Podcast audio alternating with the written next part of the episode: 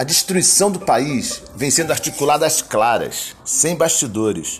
Despudoradamente, o presidente saca de sua arma e, como um psicopata de pijama, fica da janela acertando as pessoas que passam na rua.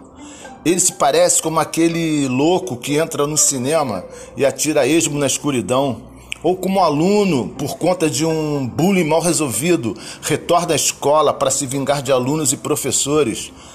Ele governa como se estivesse em um clube de tiros. Alguém tem que tomar a arma da mão do presidente. Suas munições mais letais são a caneta que assina as MPs e a língua que envenena os fracos, que pensam que ficam fortes com o fascismo. O presidente sabota a vacina, conspira contra a saúde pública, aprova agrotóxicos extremamente nocivos, receita remédios sem eficácia. Tudo para que a população encontre mais rapidamente a morte.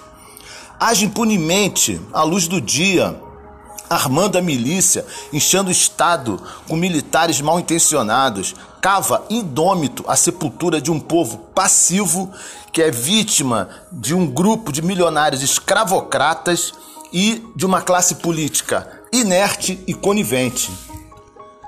Já imaginaram um presidente estimulando o uso de máscaras, visitando os profissionais de saúde nos hospitais, prestigiando a vacinação e discursando contra aglomerações e remédio inúteis? Quantas mortes teriam sido evitadas? E ainda tem quem continue achando que era uma escolha difícil. Esse é o canal Gatos Pardos.